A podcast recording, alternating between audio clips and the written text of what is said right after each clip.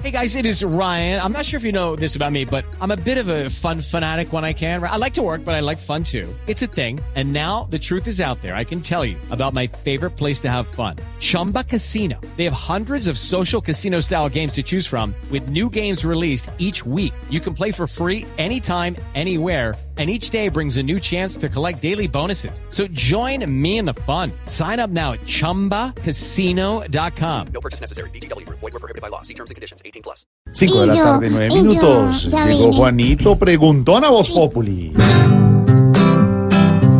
Juanito preguntaba con deseos de saber las cosas que en Colombia no podía comprender.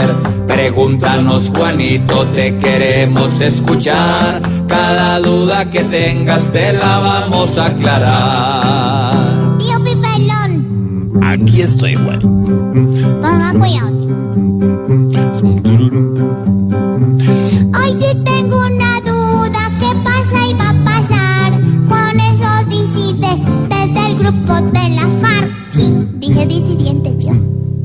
Juanito, me imagino se está refiriendo usted al informe que trajo ayer la revista Semana sobre las disidencias de las FARC. Dice Semana que hay más de 1.400 hombres eh, disidentes de las FARC que se han eh, unificado en varias regiones del país y que, sostiene la revista, de acuerdo con fuentes de inteligencia extranjeras, podrían llegar a 4.000 o que es una cifra aterradora, 8 mil eh, para el año 2019. La verdad, eh, Juanito, pues de los 1.452 inicialmente, pues se sabía, ese es un dato que ya había dado el general Mejía, el comandante de las fuerzas militares, ya se sabía que 1.400 hombres, algo más de 1.400 no habían acogido los lineamientos que pactó la comandancia de las FARC con el gobierno colombiano. Sin embargo, Mm, hay que decir que estos frentes y estas disidencias no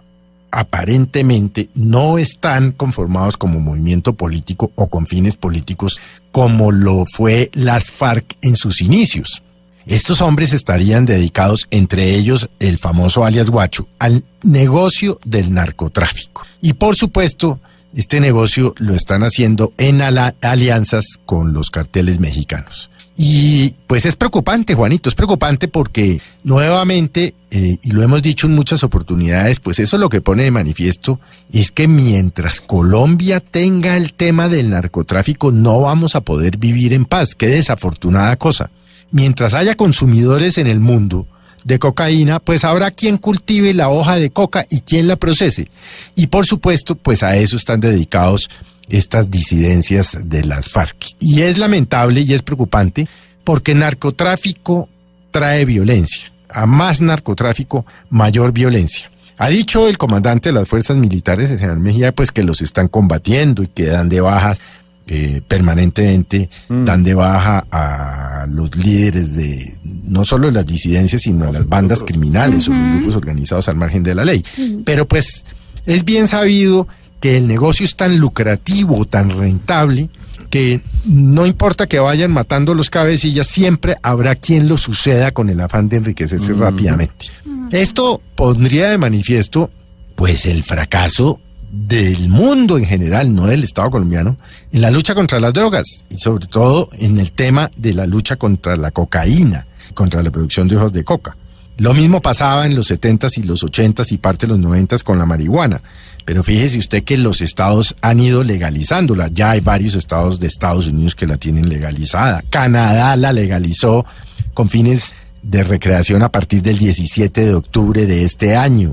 Ya lo había hecho con fines medicinales. Pero la cocaína como tal sigue siendo un flagelo, sigue siendo un problema. Y por supuesto, en tanto sea ilegal, y sea rentable, pues habrá quien la produzca. Y desafortunadamente Colombia nuevamente es el primer productor de cocaína en el mundo.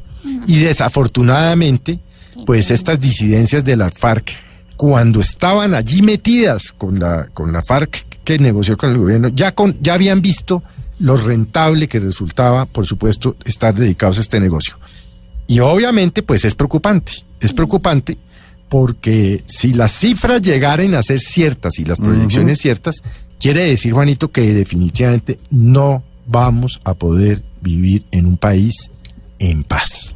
No, como que otra vez que no entendí. No, rollazo. Juanito, esperamos que dudas no tengas más, para ver si por lo menos tu mente sí queda en paz.